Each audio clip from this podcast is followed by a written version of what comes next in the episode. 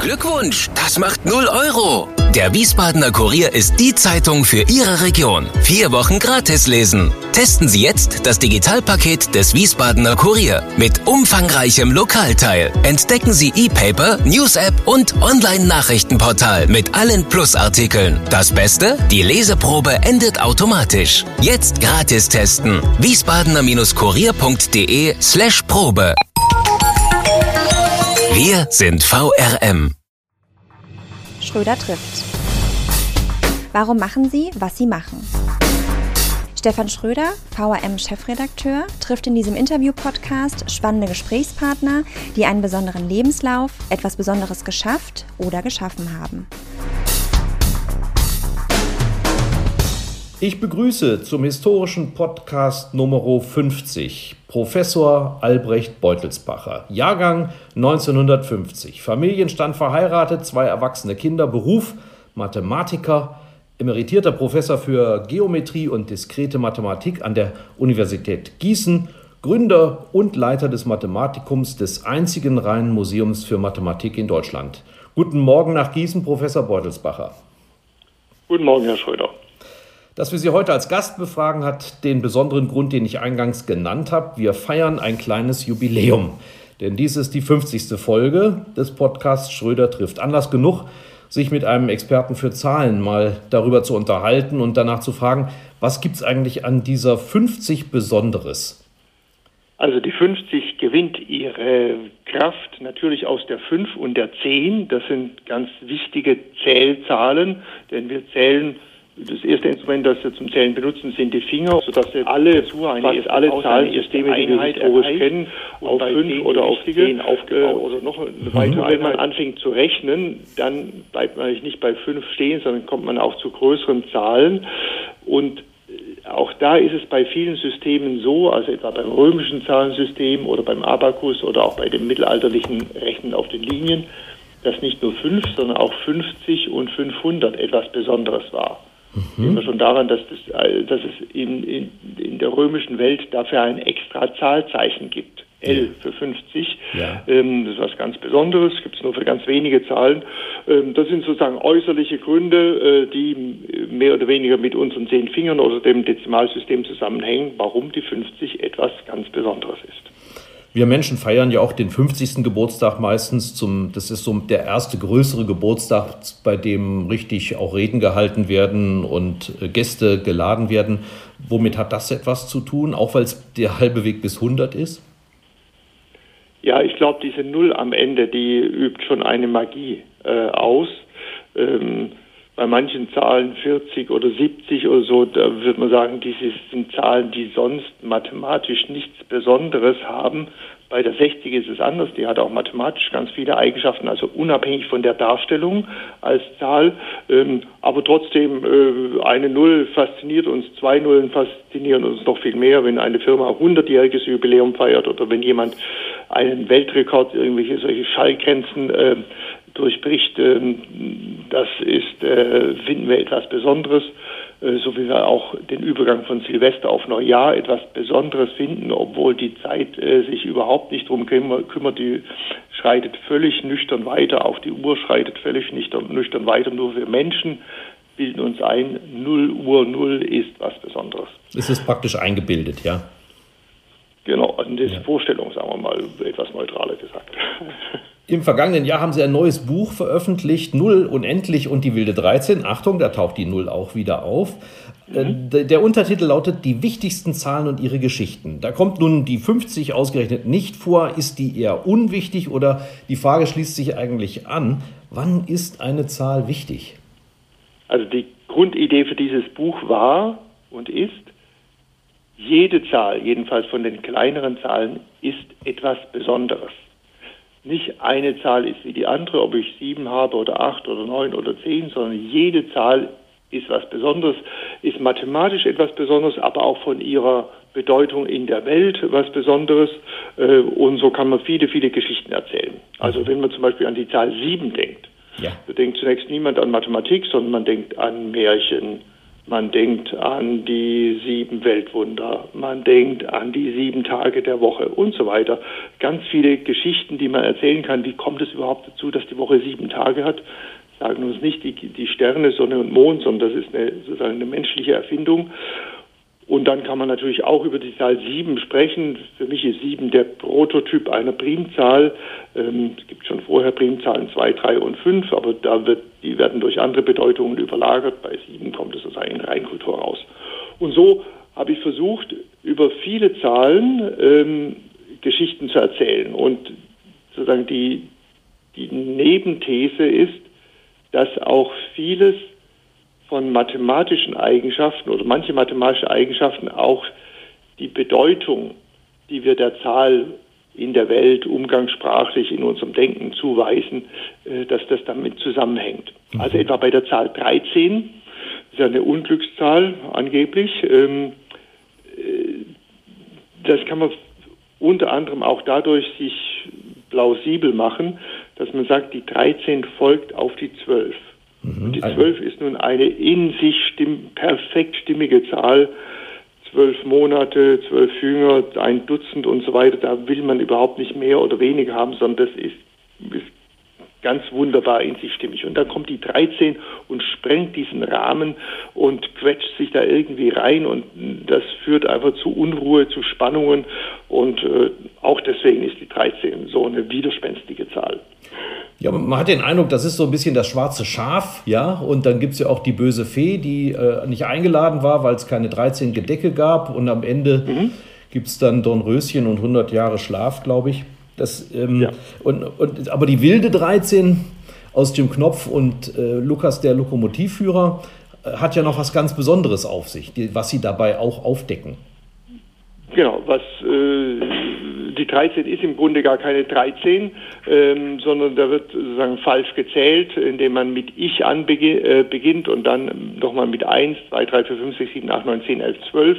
Und äh, nachdem einmal richtig gezählt wurde, ähm, dann äh, ist sozusagen auch der Zauber de, dieser Wildheit vorbei. Aber 13 ist schon, äh, würde ich schon sagen, ist die wilde 13 ist nicht umsonst äh, ein guter Untertitel ähm, äh, den äh, Michael Ende gewählt hat. Ja, genau. Ja, Sie sind also so eine Art Reich Ranitzky der Mathematik und der Reich Ranitzky hat auch einen Kanon aufgestellt, also der Bücher, die man gelesen haben muss. Und in Ihrem Buch kommen halt die Zahlen vor, die man kennen sollte oder deren Geschichten. Mhm. Das Schöne an Ihrem Buch fand ich, sind halt auch die Geschichten drumherum. Ähm, der für mich also ist das ein verrückter, dieser Lehrer und Mathematiker Gustav Hermes beispielsweise, der braucht zehn Aha. Jahre, um aufzuschreiben, wie ein Vieleck aus der Fermatschen Primzahl 6, 5, 5, 3, 7 aussieht. Und am Ende hat er, wie viel, ich glaube 200 Seiten beschrieben, und zwar nicht DIN A4, sondern äh, DIN A2 Seiten. Und das musste auch noch in einem Koffer verpackt werden und wurde dann der Universität Göttingen übergeben in diesem Koffer. Ich glaube, das war irgendwann Ende der 80er Jahre des 19. Jahrhunderts. Mhm, genau. ähm, also das ist ja eine Wahnsinnsgeschichte. Äh, nötigt Ihnen das Respekt ab oder schütteln Sie da den Kopf? Also ich finde auch erstmal die Geschichte toll, denn äh, ja. der Hintergrund ist ja der, es ging darum, welche Vielecke kann man mit Zirkel und Lineal konstruieren. Ja. Zirkel und Lineal allein in der Antike musste man das gleichzeitige Dreieck, ist die erste Aufgabe bei Euklid, auch ein Quadrat, sogar ein Fünfeck, ein Sechseck. Aber dann hört es auf. Siebeneck ging nicht, Achteck geht wieder, Neuneck ging nicht und so weiter und so weiter. Und da war die Frage, ähm, welche solche Vielecke kann man konstruieren, welche nicht. Zu welchen braucht man andere Hilfsmittel, wenn man sie konstruieren möchte. Und Gauss hat 1700, äh, in den 1770er äh, Jahren als ganz junger Mann dort den ersten Durchbruch geschafft, indem er das 17-Eck konstruiert hat. Mhm. Und dann hat er eine ganze Theorie aufgestellt und rausgekriegt, dass man das an den Zahlen erkennen kann, ob man ein solches Viereck konstruieren kann. Und die Primzahlen, die da eine Rolle spielen, sind von der Form 2 hoch irgendwas, also etwa 2 hoch 2 ist 4, 2 hoch 3 ist 8 und so weiter, plus 1. Also etwa Dreieck ist 2 hoch 1, 2 plus 1. Fünfeck ist 2 hoch 2, 4 plus 1. 17 Eck ist 2 hoch 4, 16 plus 1 mhm. und so weiter. Und da gibt es noch zwei weitere Primzahlen. Die eine ist 257 und die größte, die wir bis heute kennen, ist 65.537. Mhm. Und nun hatte Gauss im Prinzip genau beschrieben, wie es geht. Er hat eine Theorie entwickelt, die wirklich hieb- und stichfest ist. Er sagt, so geht's. Und das Einzige, was noch gemacht werden musste, in Anführungszeichen, ist, das ex zu, explizit in Schritte aufzu, aufzudröseln. Mhm. Und dieser Hermes, ähm, der war ein Mathematiker, hat er auch äh, richtig studiert und äh, sich in das Gebiet eingearbeitet. Der hat sich dieses Ding vorgenommen, obwohl er wusste, dass die Mathematik damit keinen Schritt vorangebracht wird, sondern dass es sozusagen nur für sich bestätigt, ja, so geht es ganz genau. Mhm. Sie haben und gesagt, dröselt, der hat gedröselt, ja. gedröselt, gearbeitet, er hat präzise gearbeitet. Ich glaube, es gibt niemanden, der diese, zwei, diese viele, viele hundert Seiten durchgelesen hat. Ähm, aber äh, die Stichproben sagen, es stimmt.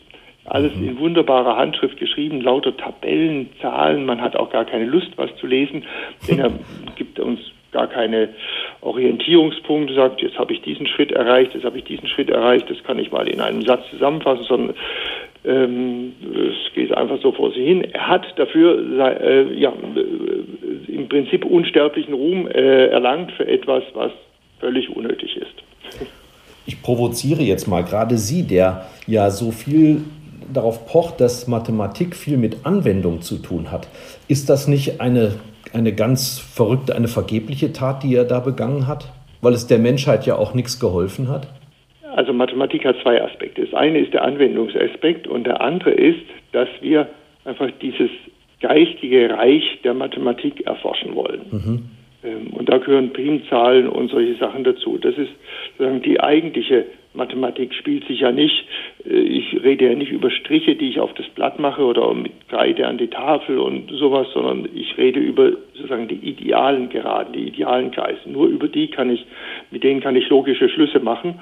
Und insofern ist das auch die Arbeit von Hermes ein Baustein, vielleicht ein winziger Baustein, um diesen diesen Kosmos der Mathematik ähm, zu erforschen. Er hat ein ganz kleines Stückchen gemacht, aber etwas, das vor ihm nie jemand gemacht hat und nachher vielleicht auch niemand. Ähm, er hat sozusagen, wenn man es in, den, in der Sprache der, der Eroberungen, der Erdteile und so sieht, er hat ein neues kleines Stück Land für sich erobert und er wusste, da war noch nie jemand vor mir und was er nicht wusste, wird auch nie mehr jemand hinkommen, aber er hat diesen, äh, dieses Ding gemacht. Ja, was vielleicht vielen auch nicht bewusst ist, wir reden ja so viel vom anthropogenen Zeitalter, also von dem Zeitalter, das von den Menschen sehr stark beeinflusst wird. Die Zahlen sind von Menschen gemacht, die haben wir jetzt nicht so in dieser Ordnung und dieser Systematik vorgefunden.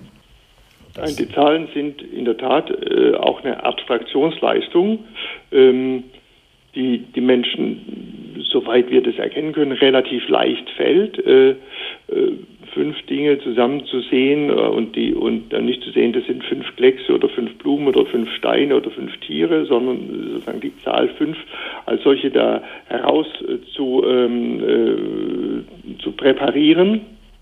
Aber in der Tat ähm, sind die Zahlen dazu gemacht, unbewusst natürlich zunächst, um Dinge unterscheiden zu können, um zählen zu können, um genau objektiv entscheiden zu können, habe ich mehr Ziegen als der Nachbar oder umgekehrt. Und äh, müssen wir nicht nur Emotionen austauschen, sondern wir können das sozusagen objektiv ähm, herstellen. Also Zahlen sind gemacht, um Dinge besser unterscheiden und vergleichen zu können. Mhm. Sagen, um, wenn ich auf einer hohen Ebene sagen will, um die Welt besser, präziser, genauer zu sehen.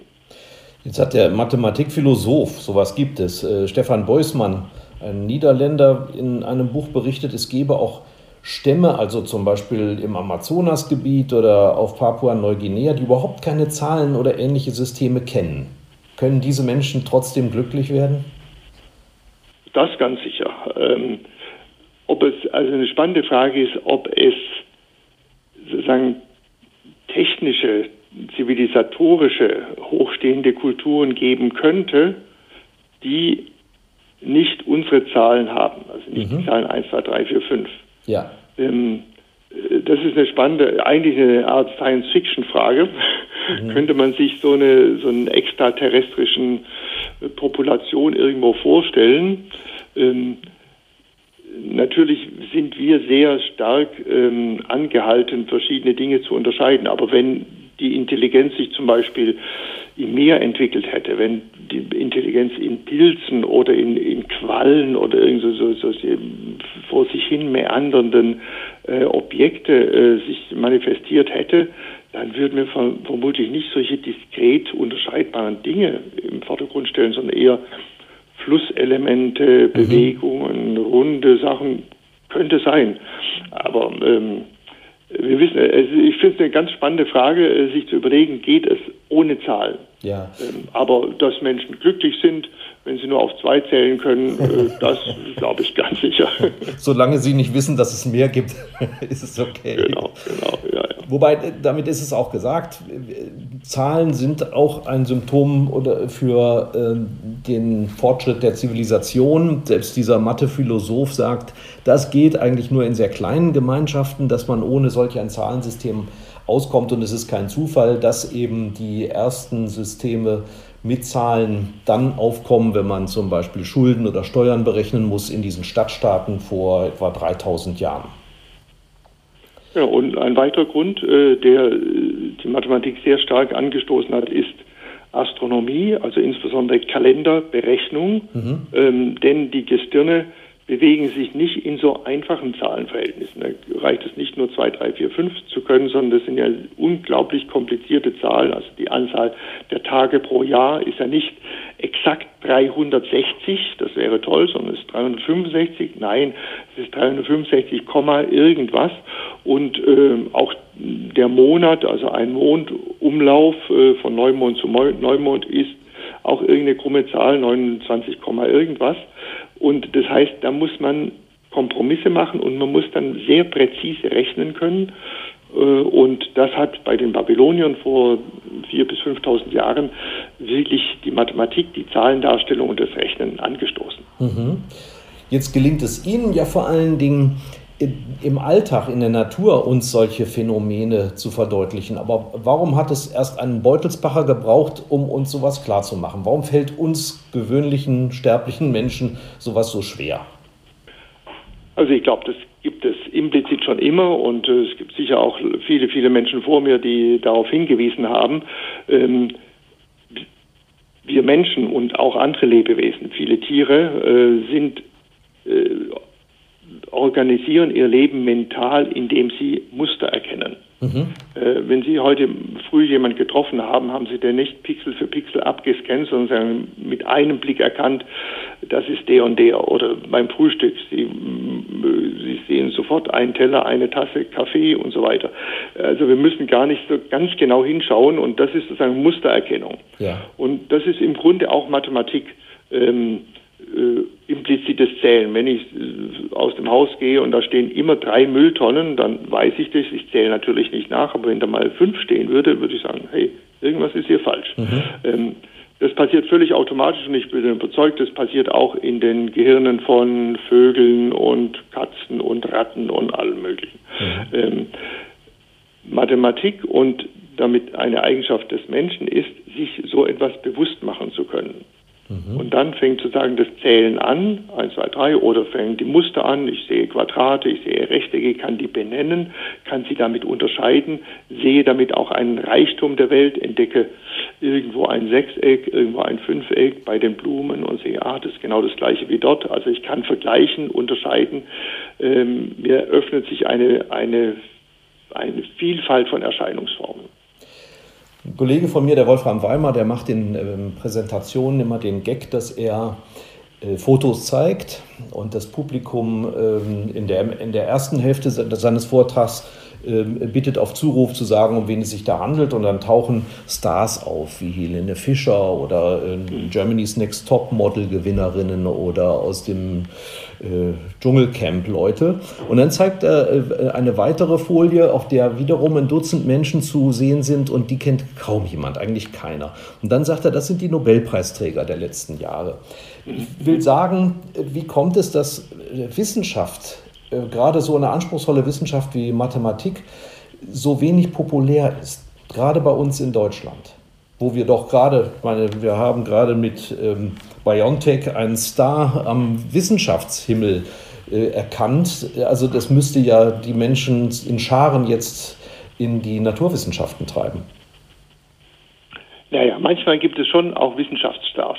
Also äh, Drosten ist bestimmt einer der, den man mhm. auch erkennen würde, auch auf einer Folie. Ähm, ja. Und äh, Wegen vor 100 Jahren ein, Einstein, Einstein war ein ausgesprochener äh, Star, ist er bis heute. Ähm, Hawkings. Ähm, also es gibt so ein paar, aber Sie haben natürlich recht, in der Regel kennt man die Wissenschaftler nicht. Mhm. Naja, weil natürlich, sie treten nicht im Dschungelcamp auf, sie treten nicht in Talkshows auf, ähm, äh, sondern sie machen letztlich ihre Arbeit. Mhm. Ähm, wobei ich schon finde, zur Arbeit vielleicht nicht bei jedem, aber so als Wissenschaft gehört schon dazu auch die Arbeit in geeigneter Weise zu kommunizieren, nicht nur unter Fachkolleginnen und Kollegen, sondern auch an die Öffentlichkeit zu bringen, ähm, was viele versuchen. Und dann wird man schon auch ein bisschen bekannt. Also mhm. denke ich auch an, an, die Sendung von Ranga Yogeshwar, der hat auch eine ganze Menge von, ähm, äh, von Wissenschaftlern vorgestellt.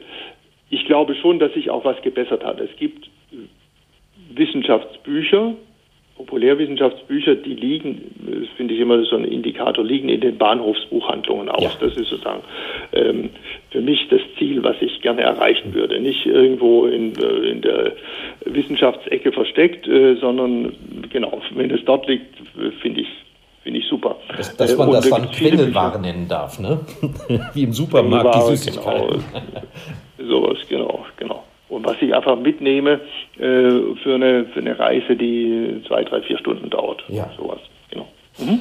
Ähm, jetzt heißt es aber gerade wieder in der aktuellen OECD-Studie, ach, die Asiaten, die Japaner, die Koreaner, äh, Hongkong, äh, Singapur haben also in, unter den Grundschulkindern eine Quote von über 50 Prozent derjenigen, die also die höchste Leistungsstufe in Mathe erreichen. In Deutschland wieder nur Mittel, Mittelmaß. Haben die Deutschen da, fehlt da uns in, in, in, Gen etwa, äh, ein Enzym, äh, dass wir da nicht so mit Mathe umgehen wie die Asiaten oder warum kommt es zu so unterschiedlichen Kulturen? Also ich denke mal, dass ein Haupteinflussfaktor das unterschiedliche Gesellschafts- und Erziehungssystem ist. Ja. Ähm, bei uns herrscht ja, äh, Schülerinnen und Schüler beklagen sich zwar manchmal, aber im Prinzip herrscht ein sehr freies Erziehungssystem. Äh, Während in, in den asiatischen Ländern, insbesondere in China, ist es, ist es einfach ein massiver Leistungsdruck. Ähm, äh, ich weiß genau, also auch bei den, bei den Hochleistungssportlern äh, oder den Hochleistungskünstlern oder den Hochleistungsmathematikern, ähm, da gibt es eine gewisse Auswahl und es ist völlig klar, wenn einer ausfällt, ähm, dann stehen da schon Hunderte bereit, die seinen Platz einnehmen wollen. Mhm. Ähm, das heißt, so richtig lustig ist es für die wahrscheinlich nicht. Mhm. Aber sie werden getrillt, sie werden wie Hochleistungssportler ähm, ausgebildet und kommen dann auch äh, natürlich, ähm, Übung hilft ja, ähm, auch in, in, entsprechende Ränge. Mhm. Das heißt, also ich erinnere mich gut im anderen Gebiet, als der Pianist Lang Lang, ja. ähm, weltberühmter chinesischer Pianist, großartig, ähm, der wurde irgendwann mal gefragt von einer Journalistin, die sich wahrscheinlich nicht so richtig gut vorbereitet hatte, sind Sie der beste Pianist Chinas? Seine Antwort war, in China gibt es 50 Millionen Pianisten. Tja. Genau. Aber da gibt es eben auch in China die Tigermamas, nicht? die darauf achten, dass so einer jeden Tag übt. Also das heißt, wollen ja. wir das, äh, um in Mathe mit die Besten zu sein oder nicht? Das ist ja auch eine freie Entscheidung. Sie selber heißt es, seien gar nicht immer so locker gewesen, wie man sie bei Auftritten erkennt. Ihre Mutter hätte sich sogar Sorgen gemacht, weil sie im Kindergarten so oft alleine gespielt haben. Gab es irgendwie bei Ihnen so ein Erweckungserlebnis oder etwas, was in Ihnen schlummerte und dann ausgebrochen ist? Also ich fand mich natürlich völlig normal, aber Gott sei Dank. ähm, ja, da habe ich oft drüber nachgedacht. Das Problem ist ja, dass, dass man gerade als Kind und Jugendlicher das, was man wirklich gut kann, nicht so richtig merkt. Mhm. Also ich sage mal, in Sport und Musik wollte ich gut werden. Ja. Ähm, Und ich habe geübt. Ich habe nachmittags Sport gemacht, Hochsprung geübt und solche Sachen. Ich habe Klavierstunden, ich habe Klavier geübt und so weiter und so weiter. Ich wurde auch besser, aber nie so gut, wie ich äh, mir lang, geträumt lang. habe zu werden. Genau. Ähm, in Mathe, also wenn ich ganz ehrlich bin, ich erinnere mich nicht, aber das liegt natürlich vielleicht an meinem Alter, dass ich mal Hausaufgaben gemacht hätte oder sowas. Wow. Aber äh, meine Klassenkameraden, wenn wir uns treffen, erzählen immer wieder, was ich auch vergessen habe, dass ich ihnen entscheidend geholfen habe, bei, um irgendwelche Klassenarbeiten, mündliches Abi oder sowas zu bestehen. Ähm, also offenbar hat mich das schon damals angetrieben und äh, es war eine gewisse Selbstverständlichkeit, äh, dass das aber, funktioniert. Aber da höre ich jetzt mal raus, Sie waren nicht so dieser Nerd, der immer so in sich äh, äh vor sich hin äh, arbeitete, sondern wenn man einen Freundeskreis hat, mit dem man auch kooperiert, heißt das, Sie waren da akzeptiert und waren, treffen sich heute noch mit den Schulfreunden von damals. Ja, ja, ja, ich war auch mal Klassensprecher und sowas. Also mhm. Also so, äh, ich habe schon auch Einzelgänge, Komponenten, aber so schlimm war es nicht. Ich habe schon gesprochen und zugehört und Fußball gespielt und solche Sachen. Aber ich habe einen Verdacht, den muss man äußern, äh, wie es dazu gekommen ist, dass Sie als Vortragender so locker geworden sind. Sie erzählen immer so begeistert, Sie haben sogar ein Buch darüber gesch geschrieben, wie es Ihnen damals, ich glaube 1983 in Italien ergangen ist. Da muss irgendwas passiert sein, oder? Das war ein von, äh, von entscheidenden Punkten, ja. Ähm, ich bin nach Italien gekommen wie die Jungfrau zum Kind, also bis heute nicht ganz rekonstruierbar. Jedenfalls ein Kollege hat äh, gewisse Veröffentlichungen von mir gelesen, wollte mich einladen. Es war also wirklich der typische Italiener, chaotisch, ähm, Formalitäten, ob man da was unterschreiben muss oder so, um Geld mhm. zu kriegen, war völlig egal, hat er selber unterschrieben und so. Und irgendwann, aber es hat geklappt und äh, auch als ich dahin kam, war es im Prinzip die ungünstigsten Bedingungen, die man sich vorstellen kann.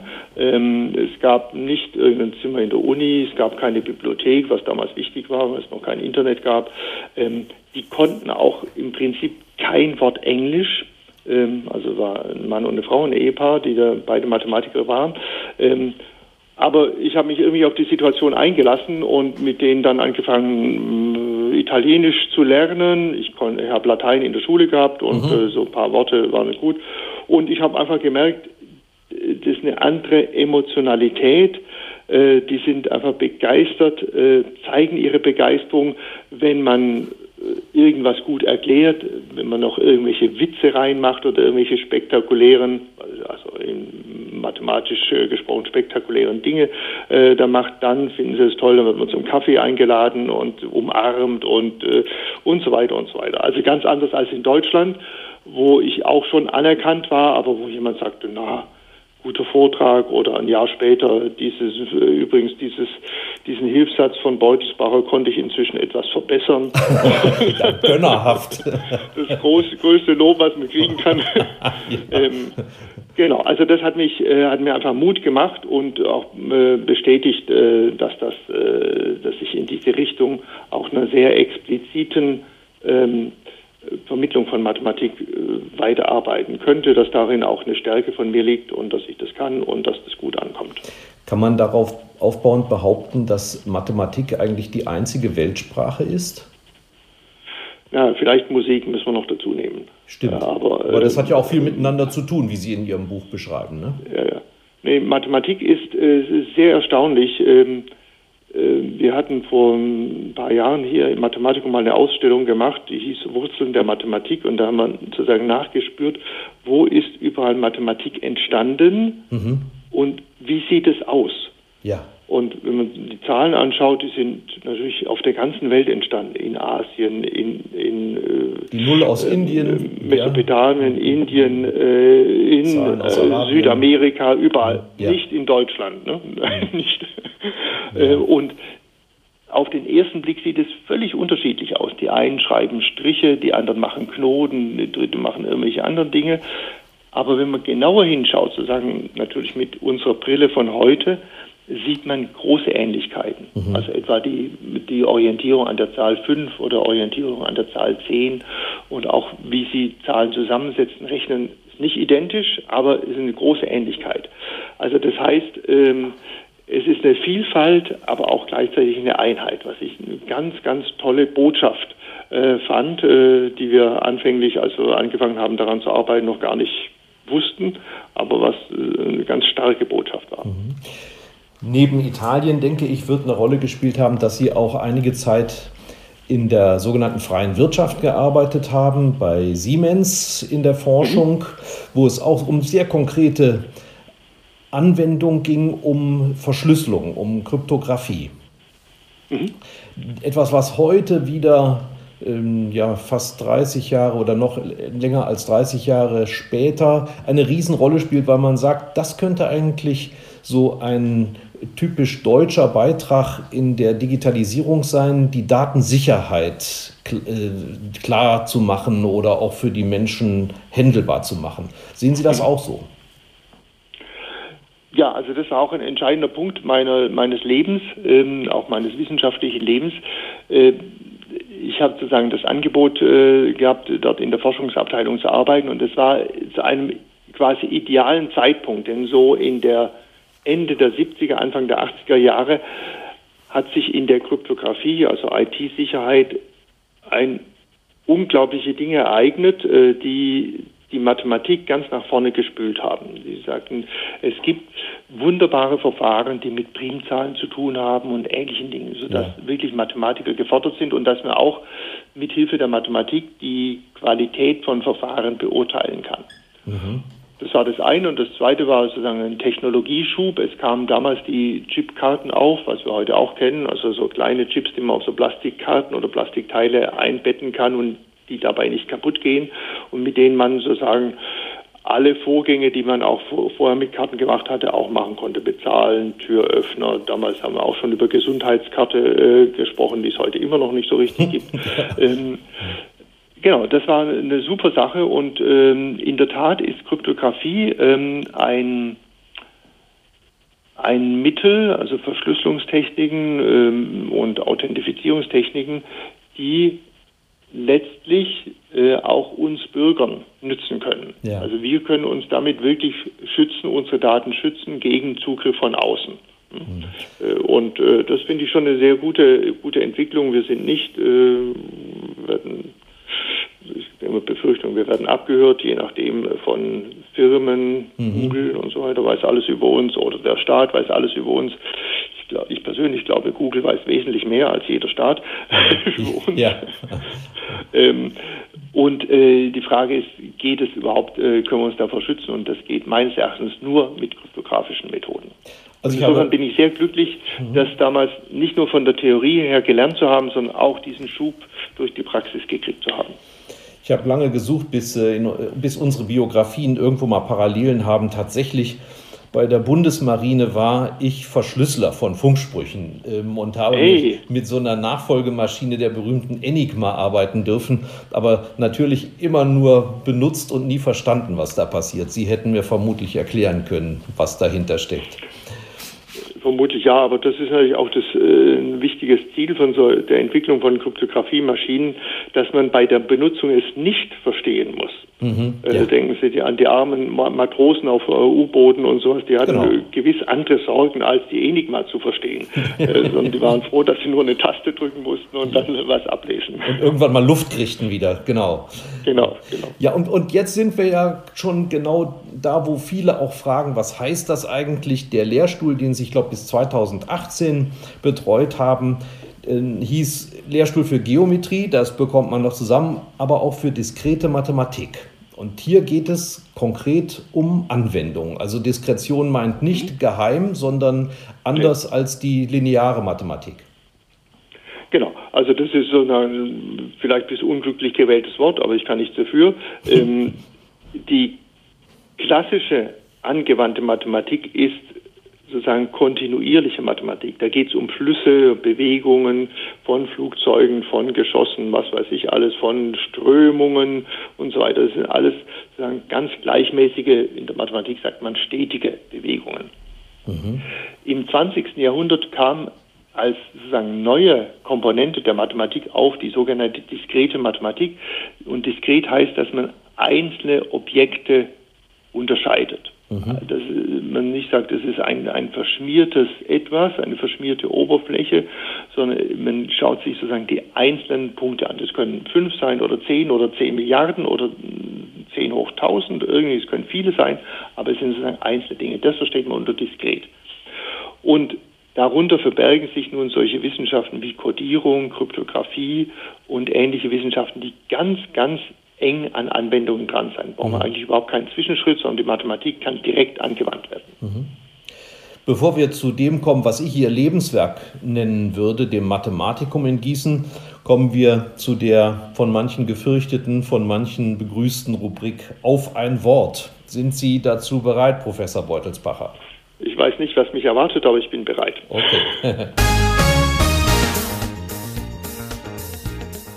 Vor was haben Sie am meisten Angst? Hunden. Was ist Ihnen eine Sünde wert? Ah, äh, ein neues, tolles Exponat für das Mathematikum zu entwickeln. Hm. Jeder Mensch ist eitel. Woran erkennt man das bei Ihnen? Ähm, also mein Sohn sagte mir ganz früh, als wir das Mathematikum aufgemacht haben, du hast einen hohen Wiedererkennungswert. Äh, ich weiß nicht, ob das jetzt mit Eitelkeit zu tun hat, aber ich habe jedenfalls dann alle Hemmungen abgelehnt, äh, vor Fotografen und so, mich da besonders herzumachen. Ich bin da sehr unkompliziert. Welcher Mensch ist Ihr Vorbild? Ähm, sicher meine akademische Lehrerin, äh, eine wunderbare Frau, Frau, äh, Klammer auf, Ausrufezeichen, Klammer zu, äh, die äh, aus Serbien stammte, in England äh, gearbeitet hat, dann nach Tübingen kam, so ein bisschen verschnarchte Stadt, und uns die Welt der Mathematik geöffnet hat, mir ganz besonders. Der Sie immerhin bis Mainz gefolgt sind, habe ich gelesen, ne? Genau, genau. Mhm. Was hätten Sie beruflich statt Ihrer aktuellen Tätigkeit gerne sein wollen? Dirigent. Mhm. Sie spielen auch Orgel immer noch, ja? Ja, ja, ja. Letzte Frage. Ihr größter Wunsch fürs Alter? Äh, dass ich vielleicht noch ein bisschen weitermachen kann, äh, dass mich äh, sozusagen die kleinen Gebrechen, die es so gibt, nicht davon abhalten, gute Laune zu bewahren. Also ich denke mal, ein Geriatriker würde sagen, Sie, Professor Bottelsbacher, bieten die besten Voraussetzungen, nicht dement zu werden, weil Ihre grauen Zellen dauernd noch in Funktion und in Arbeit sind. Ist so, oder? Na, ich glaube, die, die Demenz ist äh, unabhängig davon. Äh, kann man Memory spielen, solange man möchte. Ähm, aber äh, genau, wir haben im Mathematikum auch eine Veranstaltungsreihe für demente Menschen. Also da würde ja. ich dann auch als Versuchskaninchen äh, agieren können. Wir sind beim Thema. Wie geht es dem Mathematikum in Zeiten von Corona? Naja, ähm, im Augenblick ist es das Mathematikum natürlich wie alle Museen geschlossen. Ähm, wir hatten ja zwischendurch nach dem ersten Lockdown auch wieder geöffnet und ja. haben uns sehr angestrengt, das richtig gut zu machen. Mhm. Ähm, denn das Mathematikum ist ja kein Museum wie äh, eine übliche Gemäldegalerie oder so etwas, äh, wo es nur in Anführungszeichen darauf ankommt, die Hygieneregeln und die Abstandsregeln und die äh, Wege und so zu, äh, zu implementieren, sondern bei uns betrifft es den Kern, die einzelnen Exponate. Denn wir mhm. sagen ja, Mathematikum ist Mathematik zum Anfassen. Ja. Und ähm, deswegen mussten wir jedes der 200 Exponate wirklich anschauen und einige entfernen. Zum Beispiel die entfernen, die wirklich ähm, infektionsgefährdend sind, weil man da mit Mund oder Nase oder Auge ganz nah dran muss. Mhm. Äh, andere haben wir entfernt, äh, weil die einfach viel zu aufwendig zu putzen sind. Und wir konnten aber viele von denen ersetzen durch Experimente aus dem Fundus von unseren Sonderausstellungen, sodass wir insgesamt was sehr Attraktives hingekriegt haben. Wir haben ein Reinigungskonzept gemacht und ich würde sagen, die Besucher äh, haben sich alle wohlgefühlt. Mhm. Wir haben ganz klar signalisiert, ihr könnt uns bedenkenlos besuchen, natürlich unter den Bedingungen. Ähm, und wir sind auch jetzt dabei, äh, es steht nicht still, sondern wir machen äh, neue Exponate, wir bereiten eine neue Sonderausstellung vor, äh, sodass wir, wenn wir dann im Februar oder hoffentlich wieder öffnen können, wirklich ein ganz frisches, schönes, tolles Haus haben für unsere Besucher. Es gibt sie auch online. Ich habe gesehen, es gibt ich weiß nicht, ob das täglich ist, aber es gibt auch immer eine Knobelfrage, die Sie den mhm. äh, Besuchern der Homepage stellen. Wird die von Ihnen selbst ausbaldowert oder haben Sie da Mitarbeiter, die das machen? Also die Knobel, äh, Knobelabteilung ist sozusagen meine, unter meiner Verantwortung. Das heißt aber nicht, dass ich die, die Knobelaufgaben alle selber mache. Ich habe natürlich viele Bücher in Fundus und manche ändere ich ab. Manche sind schon so gut, dass man sie nicht abändern muss. Ja. Manche erfinde ich auch neu äh, und so weiter. Ähm, und wir machen das und wir werden auch neue oder wir haben schon äh, Fortbildungsformate, Online-Fortbildungsformate und äh, wir hatten eine Reihe, die ich besonders geliebt habe, die hieß Mathematik bei Kaffee und Kuchen. Ja, das habe ich gesehen. Das hätte mich sofort angelockt. ja. Genau, das war auch Mathematik bei Kaffee und Kuchen, musste man sich anmelden äh, und war mit begrenzter Teilnehmerzahl. Jeder hat ein Stück Kuchen gekriegt, eine Tasse Kaffee oder auch zwei. Und ich habe sozusagen an dieser Tafel dann über ein Thema berichtet und anschließend sind wir ins Gespräch gekommen. Ähm, das geht so natürlich äh, digital nicht, aber ein bisschen in die Richtung wollen wir gehen. Äh, ich würde gerne, ähm, oder ist auch schon geplant, äh, solche kürzeren Vorträge machen, online. Mhm.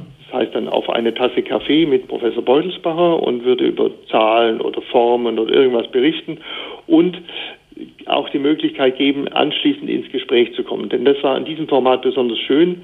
Ähm, Sie kennen das auch, bei manchen Vorträgen wird dann anschließend immer gefragt, gibt es noch Fragen und das ist manchmal äh, eitel, manchmal nicht. Mhm. Also in der Regel ist, ist die Diskussion nicht so richtig äh, fruchtbringend, mhm. aber dort gab es wirklich schöne Gespräche, äh, weil sich Menschen auch eingebracht haben, das habe ich hm, und so und ähm, das würde ich gerne äh, auch darüber retten. Also wir versuchen neue Dinge zu machen, aber auch Dinge, nur Dinge, das ist meine, meine These, die auch mittel- oder langfristig funktionieren. Ja. Äh, wir müssen nicht äh, irgendwas stopfen und sagen, hoffentlich wird es wieder so wie früher, das finde ich die falsche Haltung, sondern wir müssen uns der Herausforderung stellen. Teils spektakuläre Gäste hatten Sie doch auch bei Beutelsbacher Sofas. Sofa, nicht? Dieser, so eine, ein Gespräch zwischen zwei Mathematikern. Mhm, genau, Beutelsbacher Sofa war so eine Art Talkformat. Ich habe einen Gast eingeladen, so ähnlich wie Ihr Format. Ähm, und äh, ich hatte damals schon den vielleicht inzwischen oder sicher äh, wissenschaftlich bedeutendsten Mathematiker Deutschlands sind Peter Scholze, der vor zwei Jahren äh, die Fields-Medaille, also den Nobelpreis für Mathematik gekriegt hat, in jugendlichem Alter von knapp 30. Mhm. Ähm, ich hatte ihn eingeladen als Damals war er noch Student ha. und ähm, äh, er hatte aber den Bundeswettbewerb Mathematik oder die Mathematik-Olympiade oft gewonnen, sodass er damals schon einen Namen hatte.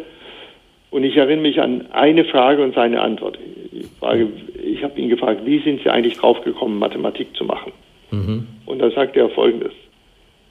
Ich musste immer mit meinen Eltern spazieren gehen. Und ich wollte das nicht. Und dann bin ich hinterhergetrottet und habe Mathe gemacht. Und dann, äh, kurze Pause, sagte er, und so mache ich es heute auch noch, nur ohne Eltern.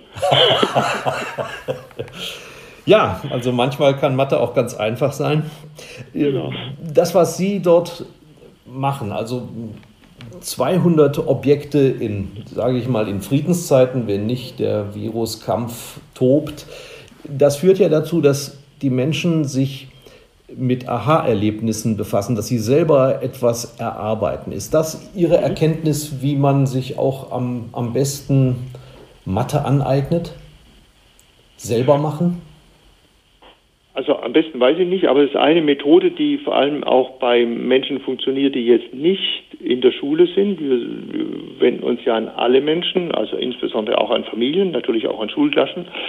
Und das heißt, wir lehren überhaupt nicht. Wir belehren gar nicht. Und wir geben den Menschen Möglichkeiten, selber etwas rauszukriegen.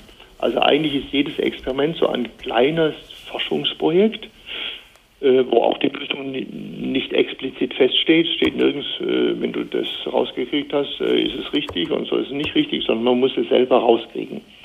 Ähm, aber es ist, das Tolle ist, dass auch jedes Experiment ein Erfolgserlebnis bereithält. Mhm. Also wenn ich probiere, es muss ja, hat eine gewisse Schwierigkeit, ich will es nicht auf Anhieb schaffen, aber wenn ich sozusagen auf den Trick komme und auch nur diese zwei Teile zusammen habe, die eine Pyramide geben, dann ist es ein unglaubliches Erlebnis. Ähm, Also äh, ich sage auch unseren Betreuern immer wieder, schaut nur zu, schaut immer nur zu und ihr werdet euch selber unglaublich mitfreuen können für diesen, über diesen Erkenntnismoment, der plötzlich da ist. Es mhm. löst auch kein Problem der Welt, äh, weder Corona noch äh, das Klima und so, aber äh, wir Menschen sind so gebaut, dass wenn wir so verstehen, wie die Dinge zusammenhängen und wenn sie auch nur ganz klein sind, dann finden wir das toll. Wie kommen Sie auf solche Objekte? Es kommen ja immer wieder neue hinzu. Das ist eine gute Frage. Ähm, das sind, ist ein wirklich kreativer Prozess.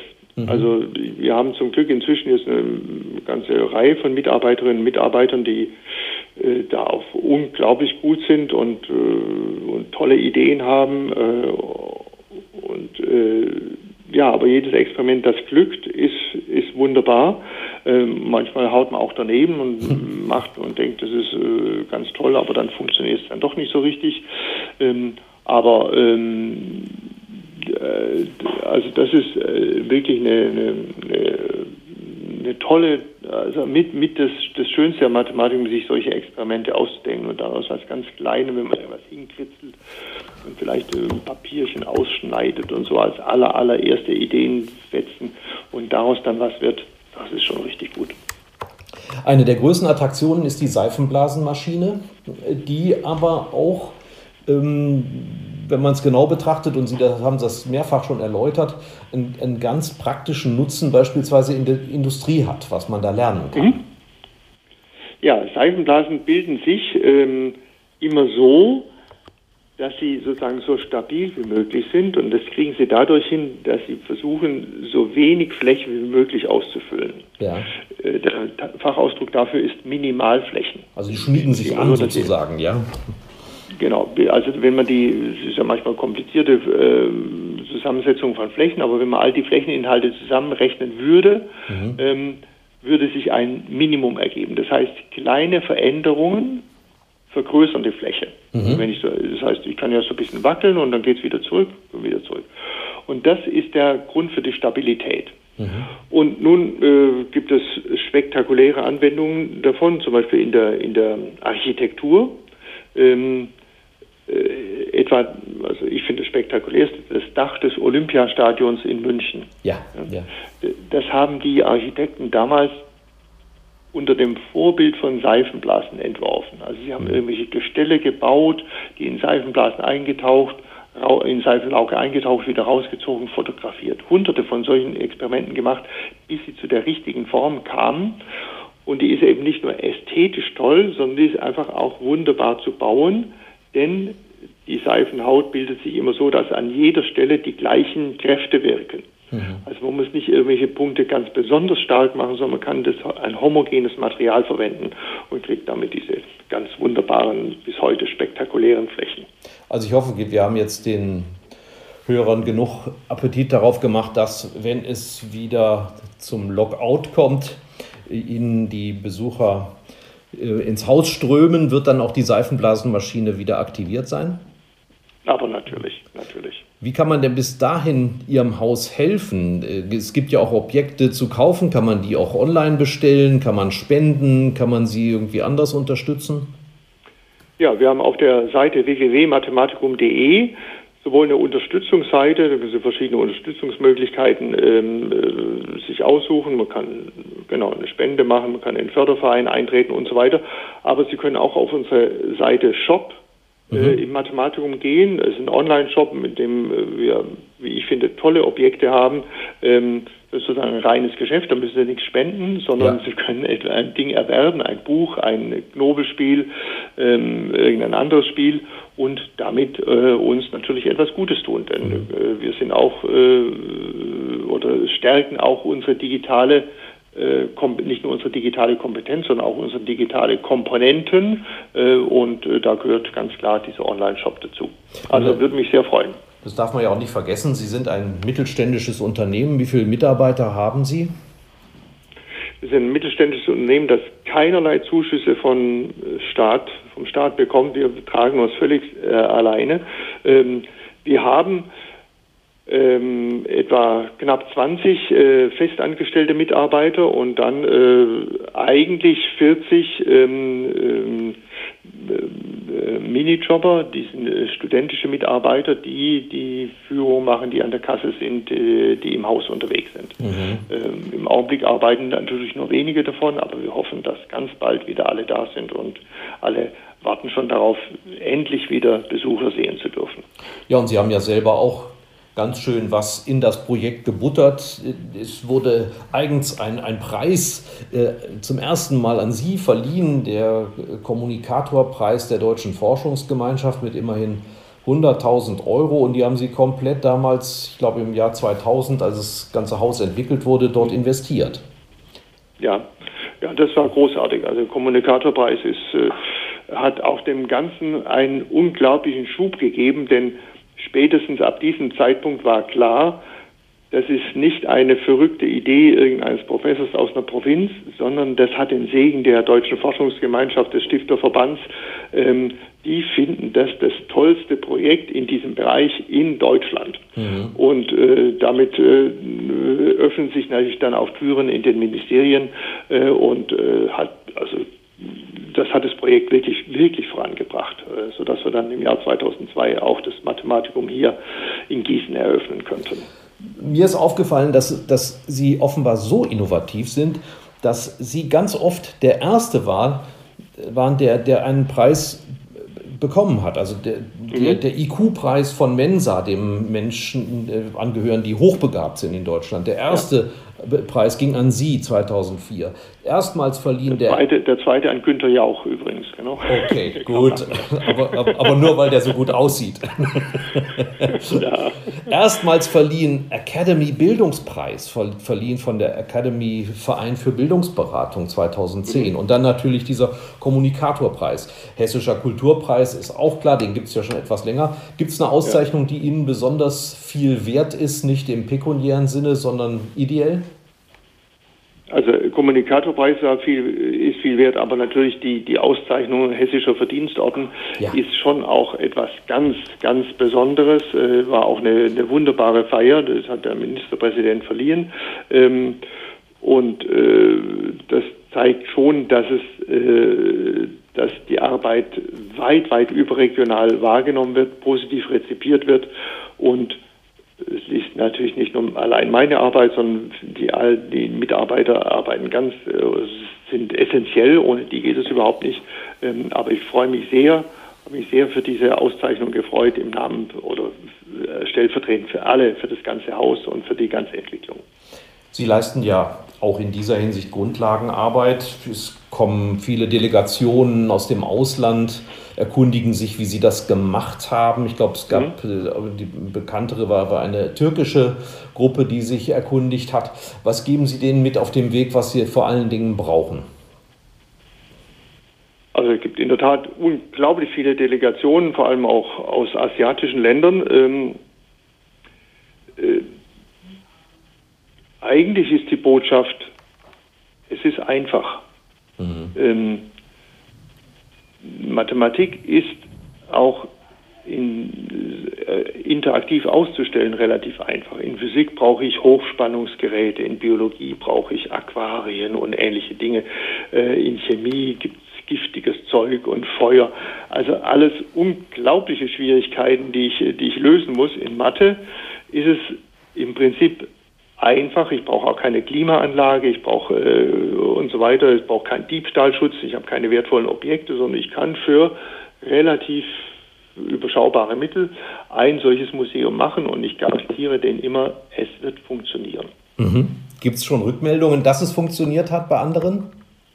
Es gibt eine Reihe von, von, äh, von sozusagen mathematischen Science Centern in der Welt, die aber alle, und das bekennen sie auch alle, äh, mal bei uns waren und das entweder genauso gemacht haben oder gerade anders. Ähm, es gibt ein berühmtes äh, Ding in, in New York, die es natürlich ganz anders machen müssen, weil in den USA gibt es ja Schadensersatzklagen, also ich könnte nie einen, einen beweglichen Gegenstand äh, hier anbieten, mit dem ich jemand auf den Kopf hauen könnte. Ähm, und es gibt aber andere Institutionen in Dresden zum Beispiel, ähm, äh, ein im äh, Erlebnisland Mathematik, die, denen wir ganz stark geholfen haben, indem wir sozusagen die Hälfte der Ausstellung mit unseren Exponaten bestückt haben und die haben dann weitergearbeitet, äh, ist auch eine sehr eigenständige Ausstellung gemacht. Also da gibt es eine ganze Reihe von von ähm, Kollegen, mit denen wir sehr gerne äh, zusammenarbeiten, weil natürlich auch von denen wieder Anregungen an uns kommen. Sie haben eine Fülle von Büchern geschrieben, sind jetzt letztes Jahr 70 Jahre alt geworden. Gibt es da noch Projekte, die Sie vor sich haben? Ich habe irgendwo gelesen, dass es auch eine Planung für einen Mathe-Krimi gegeben hat. Ist der je umgesetzt worden? Ja, das war ähm, äh, ein Buch, ähm, äh, ist auch ein Kinderbuch, äh, das heißt Christian und die Zahlenkünstler. Mhm. Ähm, das ist auch eine, eine Reisegeschichte. Ähm, ein der junge Christian ist zehn Jahre alt und irgendwie merkt er zu Hause, es klappt nicht so richtig mit den Eltern und die merken das auch. Ähm, und dann tritt seine Tante Ursula auf, die ihn in den Sommer, mit ihm die Sommerferien verbringt. Mhm. Hm. Mit ihm spazieren geht allerdings, wahrscheinlich.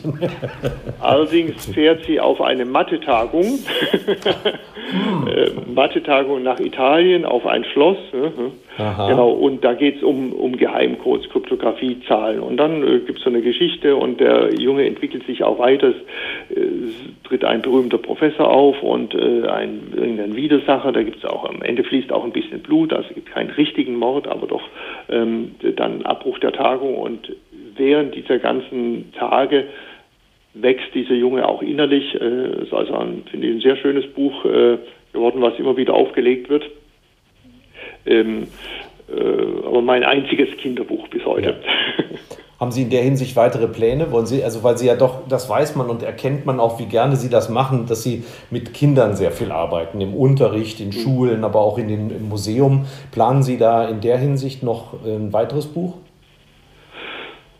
Ja, planen ist vielleicht zu viel gesagt, äh, aber ich habe jetzt drei Enkelinnen, die noch ganz jung sind und natürlich wollen die auch Aufgaben haben äh, und vielleicht äh, erwächst aus denen so ein kleines Bilderbuch, ähm, wo sie Dinge entdecken können, ja. was klein ist, was groß ist, was dick ist, was dünn ist, was und so weiter. Sind Sie da etwa der Mathe-Opa oder wie werden Sie bezeichnet?